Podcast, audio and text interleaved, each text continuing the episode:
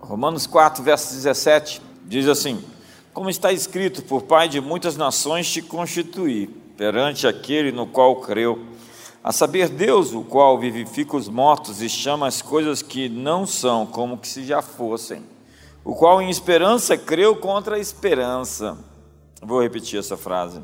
O qual em esperança creu contra a esperança, tanto que ele tornou-se pai de muitas nações, conforme o que lhe fora dito assim será a tua descendência. E não enfraquecendo na fé, não atentou para o seu próprio corpo já amortecido, pois já era de quase cem anos, nem tampouco para o amortecimento do ventre de Sara.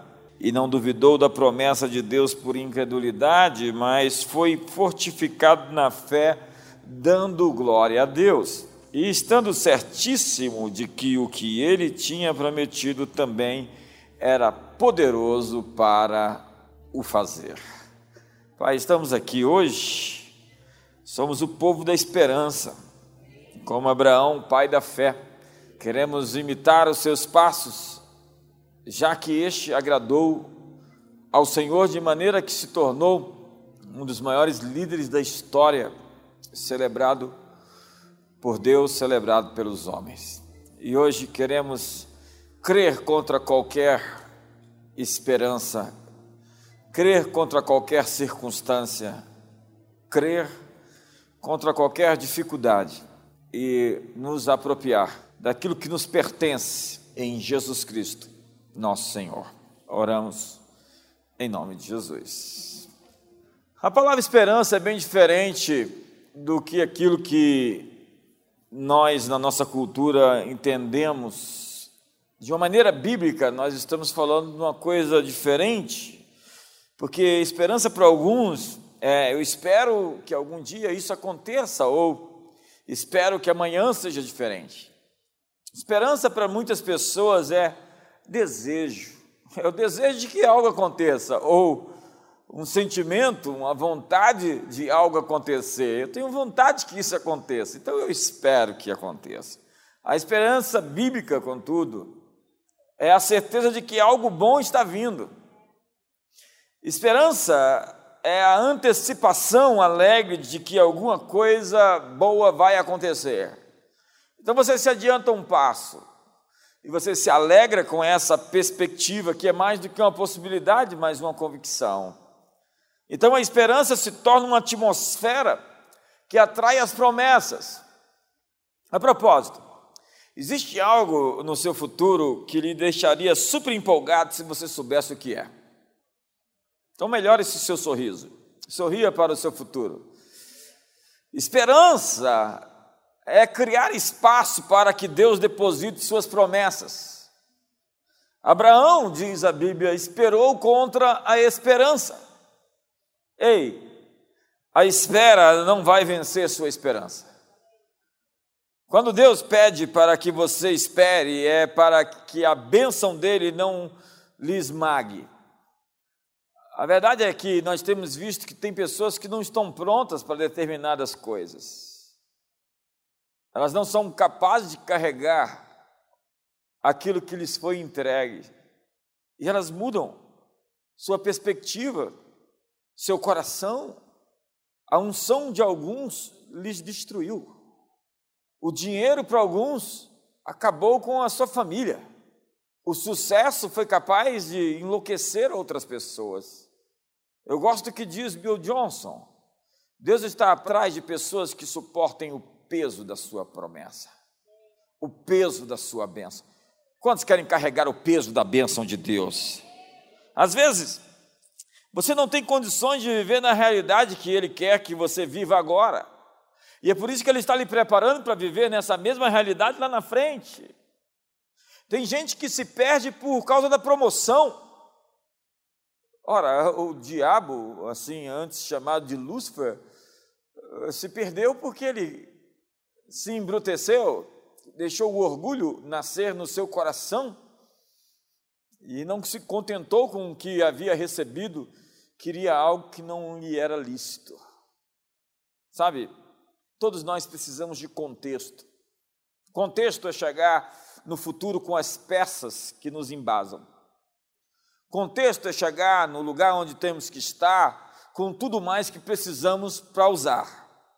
Há pessoas que chegam, suponhamos, você chega no século 21 e você não tem uma energia elétrica ainda para poder colocar o cabo do seu iPhone.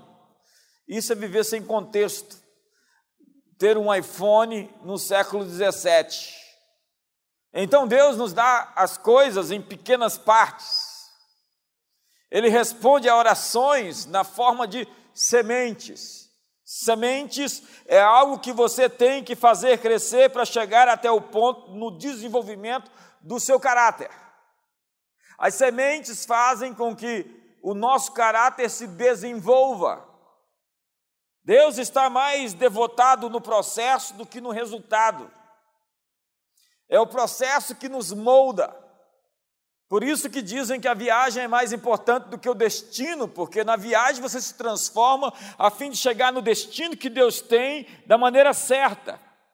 Entenda, eu falei isso na quinta-feira. José chegou na casa de Potifar, foi preso, é, passou algum tempo ali sendo treinado para depois ter uma audiência com o rei, o imperador, então o faraó. E ele se preparou a vida inteira para aquela reunião. E quando chegou na hora da reunião, ele estava pronto para aquela reunião. Há muitas pessoas que não se prepararam para a reunião que está marcada com o seu destino. É o processo que nos molda. Jesus disse: Eu tenho tantas coisas para dizer para vocês, mas vocês não conseguiriam suportar. O que será que são essas coisas? Eu sou curioso demais. Eu fico perguntando, indagando, Jesus, que coisas o Senhor tinha para dizer que o Senhor não disse ainda? Quantos querem ouvir? Minhas palavras são espírito e vida, disse o Senhor. Quando Deus fala uma palavra, Ele sempre libera uma realidade com aquela palavra. É, isso aí. Quando Deus fala uma palavra, Ele libera uma realidade. As palavras se manifestam, se molecularizam, se substanciam, se materializam. A esperança é como um painel do seu futuro. E o que Deus fez nascer no seu coração vai sobreviver. Me ajuda aí. A Bíblia diz em 1 Coríntios 2 que nós recebemos o Espírito de Deus e não o Espírito do mundo para saber o que nos foi dado gratuitamente por Deus. Quantos querem saber o que lhe foi dado gratuitamente? Eu quero. Suas promessas são o futuro de Deus que Ele quer manifestar agora. É mais ou menos assim. Deus foi ao meu futuro, pegou o que eu preciso para chegar até lá e trouxe para mim, a fim de que alcançasse esse futuro.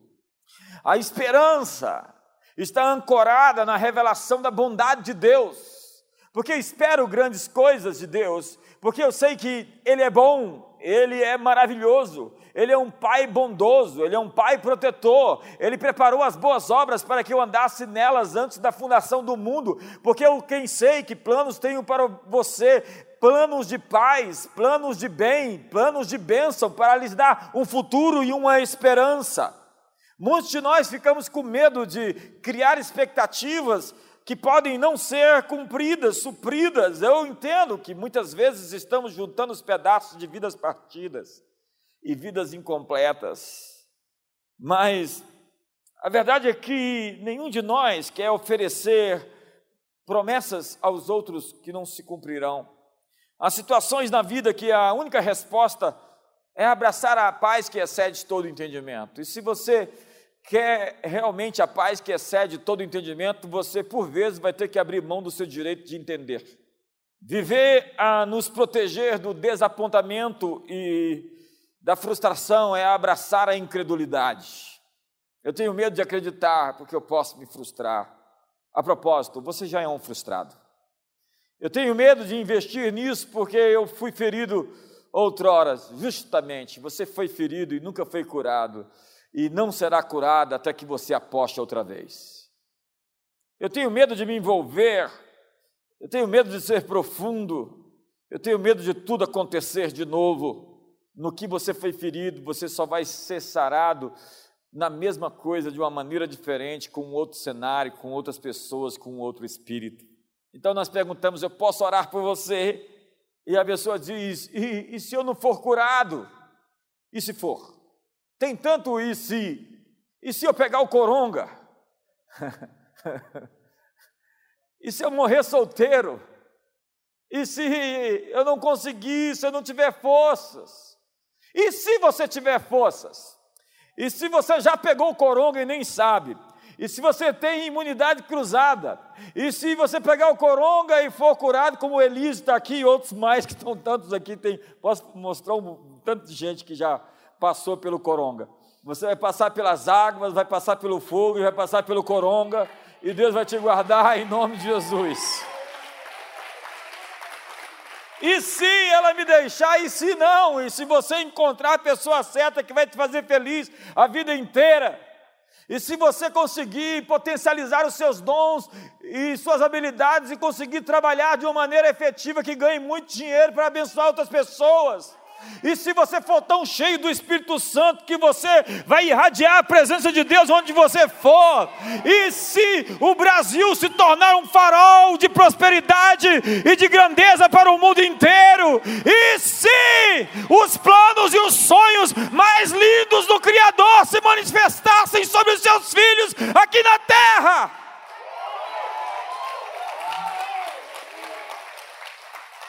É, a esperança é o início de uma vida de milagres. Crer na bondade de Deus é a grande sacada da vida. Salmo 27, verso número 13: Eu creio que verei a bondade do Senhor na terra dos viventes. Enfrentar a vida com a alegre antecipação de que o que é bom está chegando. Ei, o que é bom está chegando. Ancore seu coração e sua mente, portanto, na fidelidade, na sua bondade hoje. Porque posso crer no futuro, porque Ele vive.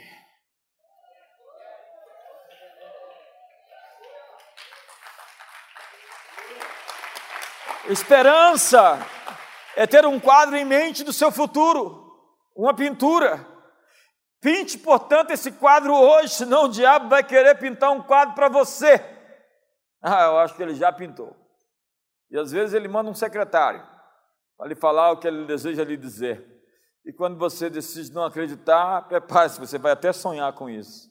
Quando em suas preocupações você pinta o pior, quando em suas preocupações você vê o pior dos cenários que poderia acontecer na sua vida, você está vendo um futuro sem Deus, onde Deus não está e esse futuro não existe.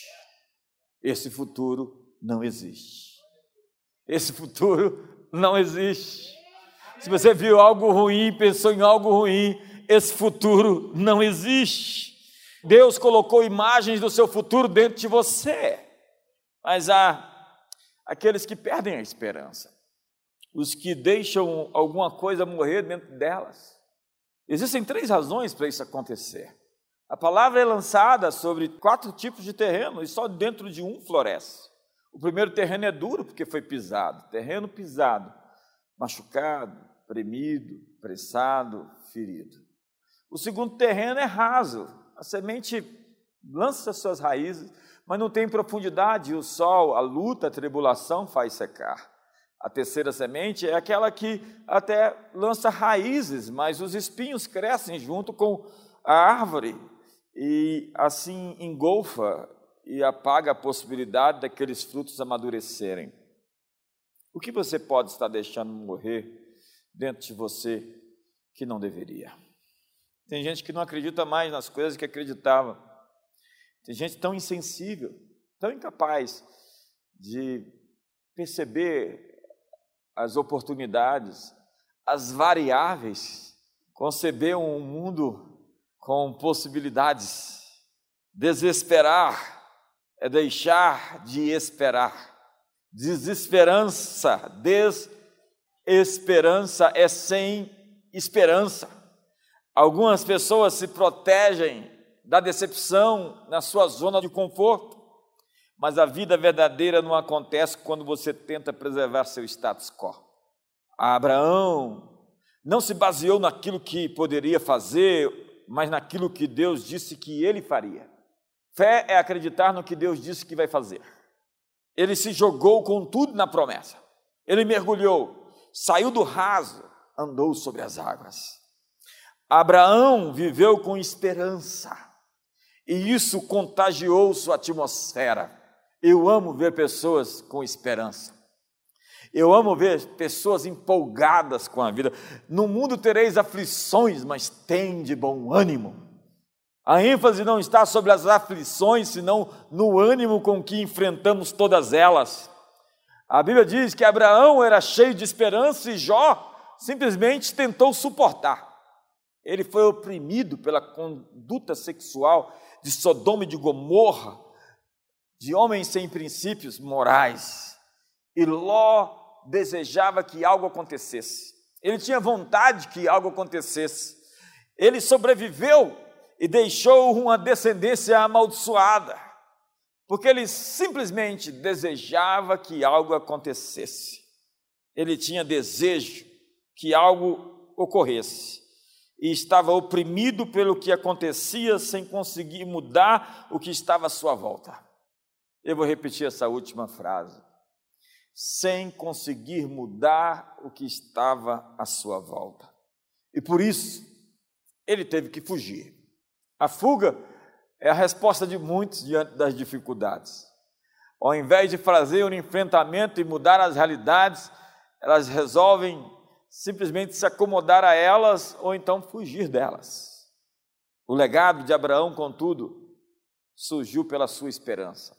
Por pai de muitas nações te constituí, porque a esperança contagia e define nossos arredores.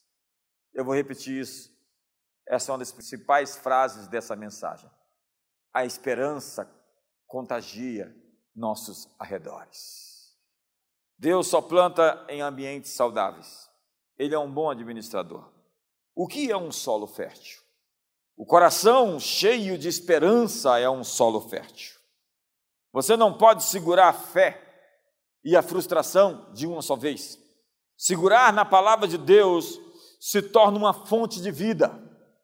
A esperança se torna, portanto, o ventre onde a fé se manifesta. Não estamos aqui para pagar nossas contas em dia e simplesmente sobreviver como bons cidadãos. Queremos afetar os arredores. Queremos influenciar a atmosfera. Queremos lançar sementes e não seguir, nós vamos ver essas sementes florescer e mudar o ambiente.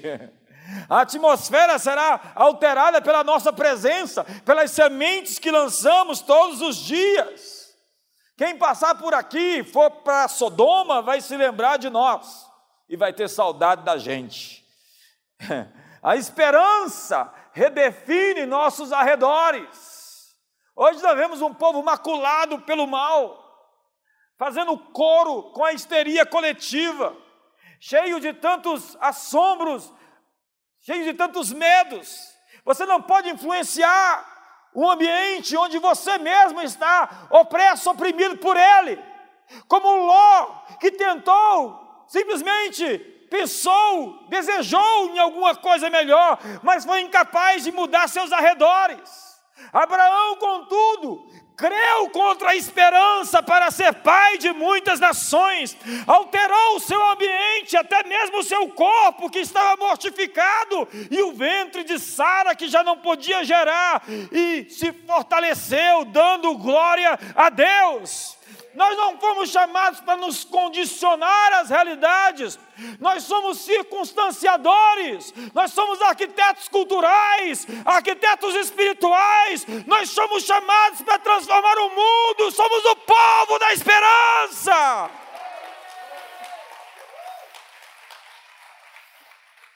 Eu preciso segurar isso até que isso se manifeste. Fé é segurar nada até que nada se torne algo. Nós precisamos dar mais espaços para Deus ocupar. Sonhos se tornam a propriedade que Ele ocupa. Deus habita nos nossos sonhos. Deus está procurando pessoas que vão criar um lugar para Ele se revelar. Deus quer se mostrar. Deus quer se apresentar, Deus tem uma promessa que Ele vai soprar sobre ela para você. Existe uma promessa de Deus nesse segundo semestre que Ele vai soprar, que Ele vai investir, que Ele vai assegurar um projeto que Ele vai assumir como seu. Então, seus gigantes serão engolidos pelas promessas de Deus. Deus vai remover de você o conceito de ter somente o suficiente. A sua esperança está sendo restaurada. Não, nenhuma situação não há que não possa ser redimida na sua vida. Sua família será uma profecia para essa cidade. Seu testemunho vai inspirar outras pessoas. Uma medida de graça abundante está chegando. Uma semente de mostarda, diz a Bíblia, quase imperceptível, invisível, pode ser um abrigo para os pássaros. Deus nos dá o nosso futuro em sementes. Lance as sementes. Passe depois e veja como elas mudaram o ambiente. Essa é a natureza do reino sementes. Semente é algo até mesmo na estupidez dos outros. Semeie no miserável, dê o espírito contrário àquele que te ofende. Plante sementes aos arredores. Isso vai mudar a paisagem. Nós somos o povo da esperança, que redefine a realidade à nossa volta. Eu sou tão empolgado com essa mensagem. Nós redefinimos a realidade, nós não simplesmente nos acomodamos a ela. O ermo exultará, o deserto florescerá. Vê um homem com o coração aplanado, ele passa pelo vale das lágrimas e o torna em um manancial de águas. Ou seja, as lágrimas têm objetivo, têm funcionalidade, têm propósito. O choro vai criar um ambiente onde você vai mergulhar nele, vai tomar banho nele. Somos um exército de esperança que proclama um novo começo, novas oportunidades, um novo tempo de graça superabundante. Nossa mão longe aí para o seu irmão falar, declara um novo tempo de graça superabundante sobre a sua vida. Portanto, tire o medo do seu coração, dê ouvidos a esperança. Ela está falando. Cuidado com as vozes de desesperança. Elas também estão falando. É fácil achar desesperança.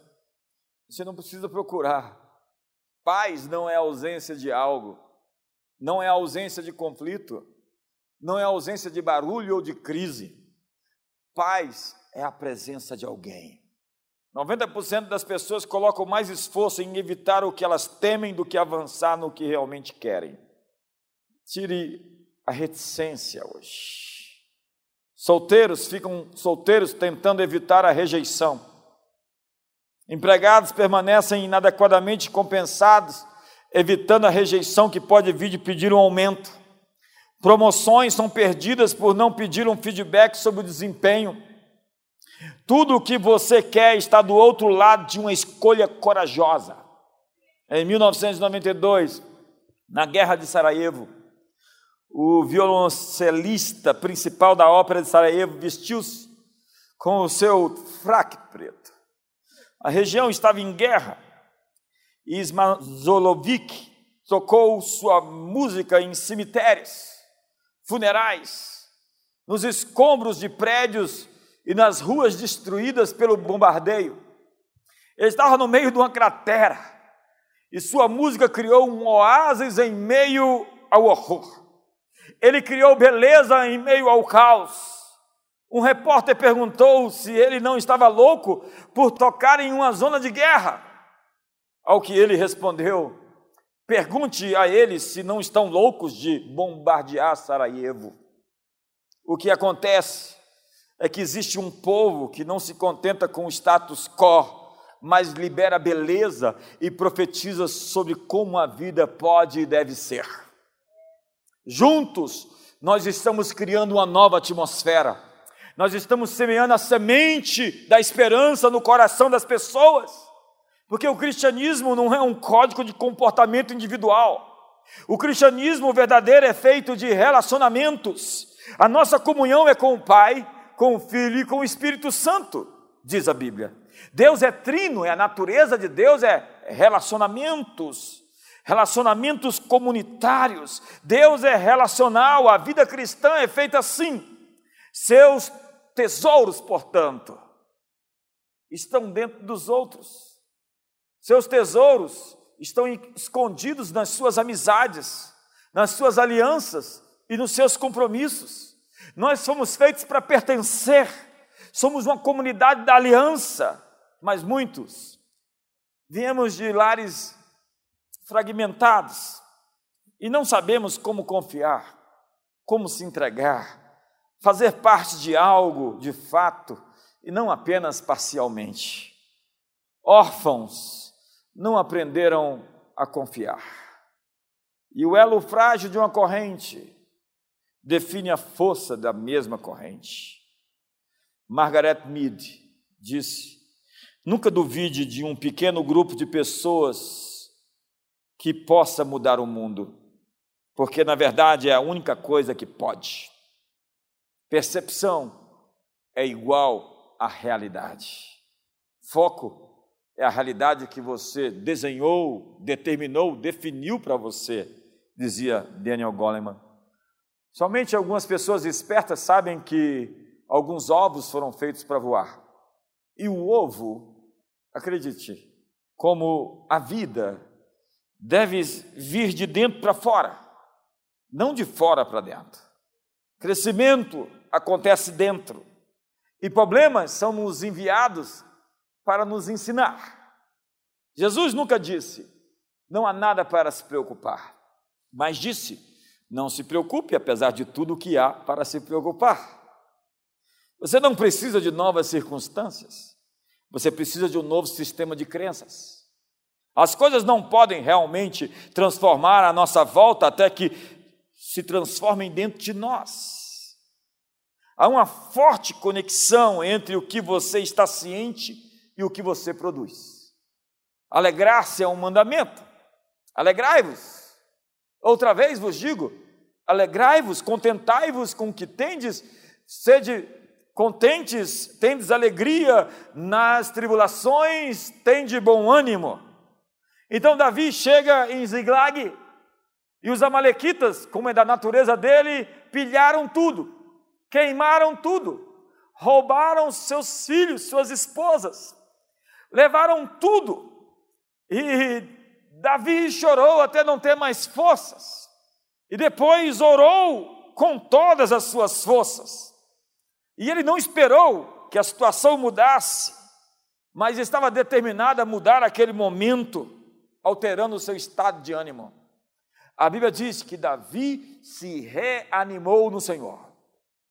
Um líder tem que aprender a se animar, se auto-ministrar, se auto-liderar. Senão ele é qualquer outra coisa, não é um líder. Davi tinha uma razão séria para ser um pessimista. Seus homens queriam descontar nele, queriam apedrejá-lo, mas ele escolheu se encorajar no Senhor. E o que sabemos simultaneamente que estava acontecendo é que naquele momento de maior crise e dificuldade de Davi, existia um movimento onde o reino estava sendo entregue a Davi. De Ziglag, ele foi para ser rei, da sua maior luta para sua maior promoção. Sua batalha estava acontecendo ao mesmo tempo que o reino estava em transição para a sua mão, e ele não sabia disso. Tudo o que ele pensou que ele perdeu estava prestes a ser restaurado e com um extra adicionado. Uma promessa. Portanto, não é aquilo que você possui, mas algo que possui você. A expectativa tem tudo a ver com o que recebemos de Deus. Se Deus te escolheu, é porque Ele sabe de coisas sobre você que nem você mesmo sabe. Eu estava falando na quinta-feira aqui, às vezes, pastor Marinho, ouço umas palavras proféticas sobre umas pessoas, eu digo, essa profecia só pode estar errada, eu conheço essa pessoa. Então Deus me diz, você não sabe quem ela é. Há coisas que eu plantei dentro dela que nem mesmo ela sabe. Há algo muito poderoso em não ter medo da morte. Você não pode ameaçar alguém com a morte, com o céu. Se Deus é por nós, quem será contra nós? Se Deus é a seu favor, não importa quem será contra você. Se Deus é por você, os outros não têm voto, a opinião deles não conta. Não significa que ninguém possa ser contra você, mas que quem for contra você é contra Deus também. Que boa palavra é essa. Muitos vivem numa vida do tipo conceito de vida de roleta russa, de que você pode ter alguma chance mas não é o que você deveria crer. Mas Deus, diz a Bíblia, está conspirando por você. O Espírito está gemendo por você, diz a Bíblia. Jesus está intercedendo por você no céu. Ah, mas se tem um acusador te acusando, existe um advogado no céu te defendendo. Ele é o nosso mediador, o mediador com uma aliança de superiores promessas. Ele é o nosso intercessor. Hebreus 7, 25, que está me defendendo, está lhe defendendo todos os dias. Você não pode ter o melhor advogado. Há vozes falando por você, diante do trono, onde todas as coisas importantes são decididas. Mas, para que Deus permite que você tenha inimigos? Por que Deus permite inimigos na nossa vida? Israel não teria cruzado o mar se não houvesse um inimigo o empurrando atrás. Eles pararam na beira do mar vermelho e foram acossados por um inimigo atrás. Deus permite que eles venham para nos levar adiante. Deus permitiu que Faraó fosse grande para mostrar sua glória e seus sinais no Egito. Faraó endureceu o coração, diz a Bíblia, mas às vezes Deus é que endureceu o coração de Faraó. Crise é a raiz da palavra crisálida, que é o botão que é a larva, o ambiente onde a lagarta se transforma em borboleta. É na crise que você se transforma. Na hora que você pensa que vai ter um colapso, você avança para uma nova dimensão. No dia em que os israelitas cruzaram o Mar Vermelho, Deus deu a Moisés um calendário novo. Ele disse: Esse vos será o primeiro do mês, a Bíblia. Ele estava dizendo: Este é o primeiro dia do resto da sua vida. A partir de hoje você vai estar na minha agenda e não por conta própria. Então, receba essa palavra e passe através do véu para o seu destino. Pegue o seu tamborim e cante o alegre cântico de vitória. Mais uma palavra para você. Você criou um ambiente de preocupação em vez de uma cultura de fé. Você tem expectativas que não se encontram, problemas que te afligem e agendas que lhe escravizam. Mas assim diz o Senhor para você: chamei-te para ver o invisível, acreditar no impossível e fazer o incrível. Não se reduza a um mero ser humano. Você foi ordenado para ser imitador de Deus como um filho amado. Seu passado não é o seu problema, seu problema são suas crenças atuais. O fogo de Deus se recusa a queimar nas cinzas do nosso passado. Quem intentará acusação contra os eleitos de Deus, se é Deus quem os justifica? Jesus está no meu lugar, pedindo ao Pai, clamando pela minha causa. Há uma conspiração acontecendo em tempo real a seu favor. Todas as respostas atrasadas estão ganhando juros ganhando juros. Deus não está demorando, Ele está caprichando. As bênçãos estão ganhando juros. Ganhando juros. Vamos lá, se empolgue comigo. Suas respostas virão com juros, com bônus. Há uma bênção extra chegando. Proteja seu coração com a esperança. Porque eu me recuso a ter um coração amargo. Eu me recuso a ter um sentimento contrário que julga o coração de Deus no que não é verdade. Eu espero sempre uma boa ação dele. Eu conheço o coração dele, portanto, posso esperar dele o melhor, porque ele é um pai relacional. Com quem andamos? Com quem nos alinhamos? Deus não é uma máquina de refrigerante que você coloca uma moeda e tem o que quiser. Deus é atraído para pessoas que se mostram fracas. Diga o fraco. Diga o fraco. É na minha fraqueza que Deus aperfeiçoa o seu poder. Onde o pecado abunda, superabunda a graça.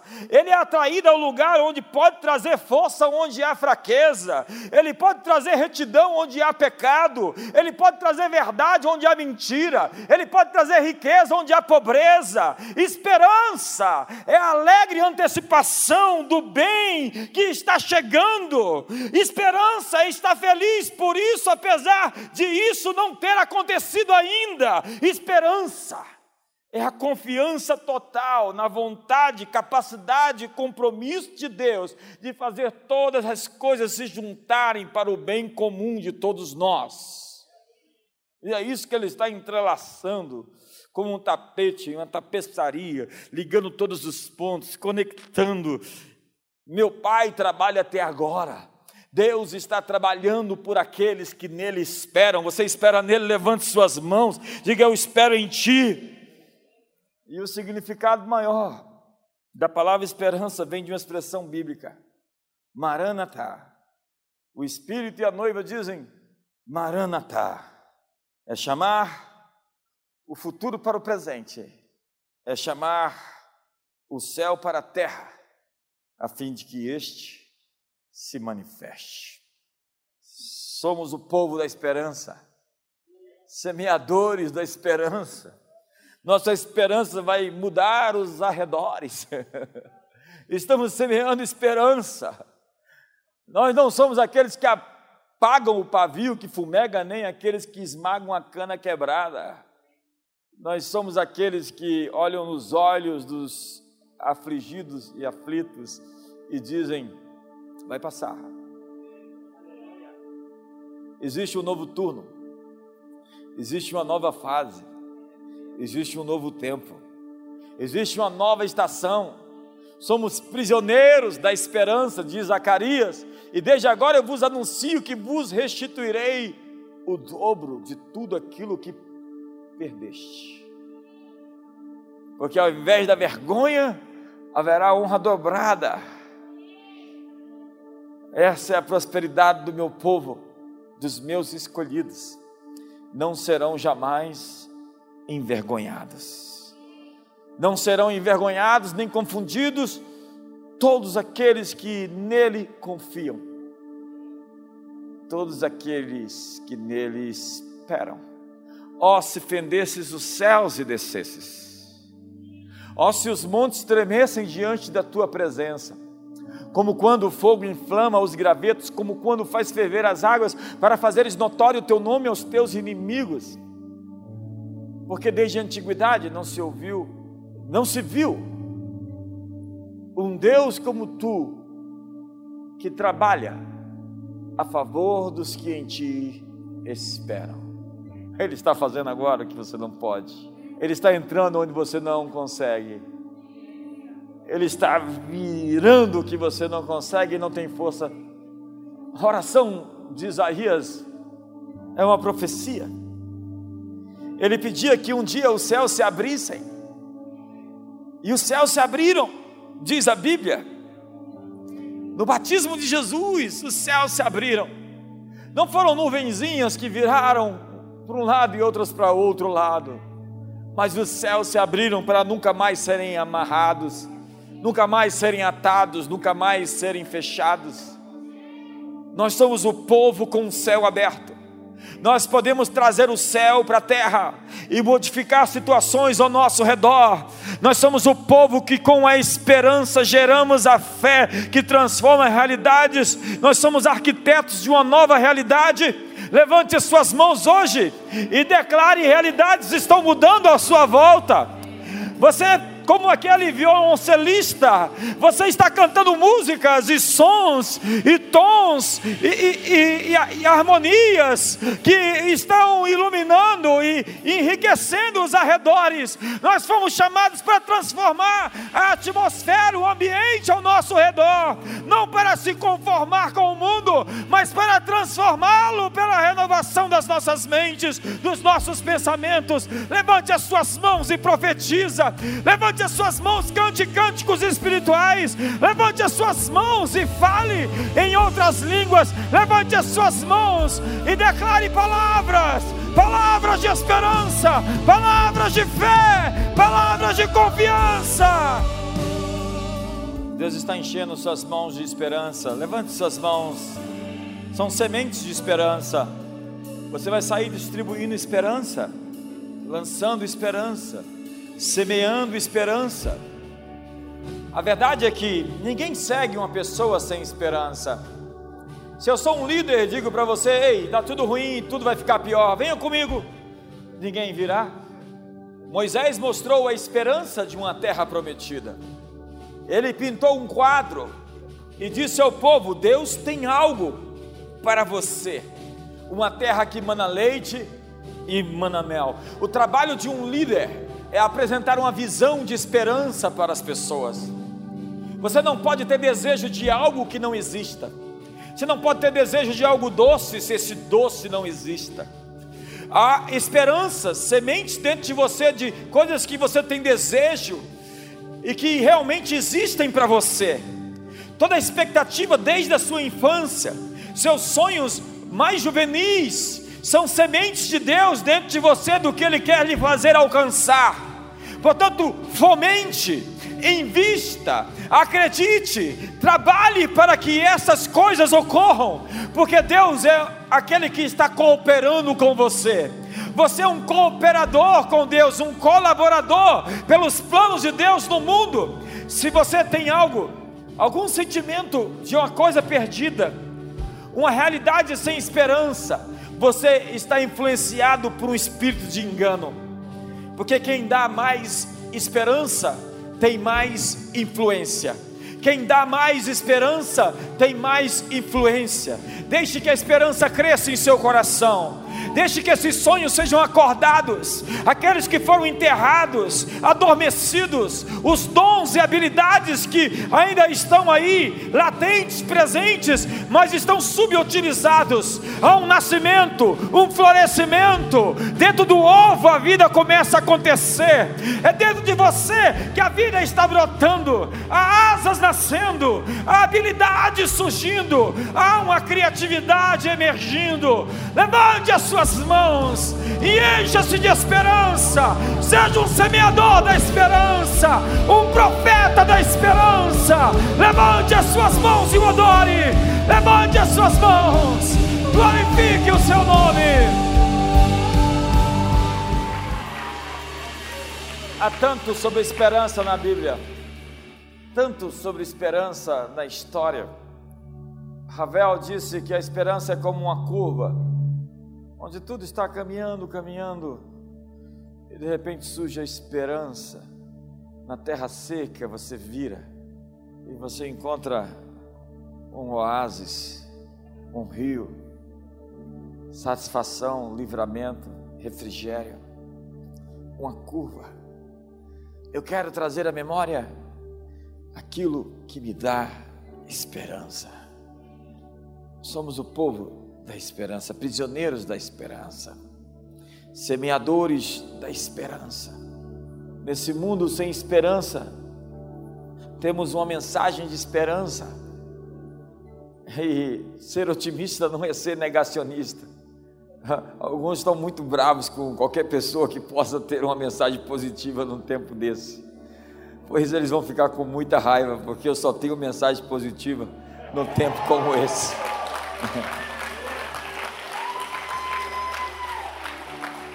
Existe uma realidade que nós temos que enfrentar e estamos prontos. Vamos enfrentá-la e vamos fazer o seu caminho sobre ela.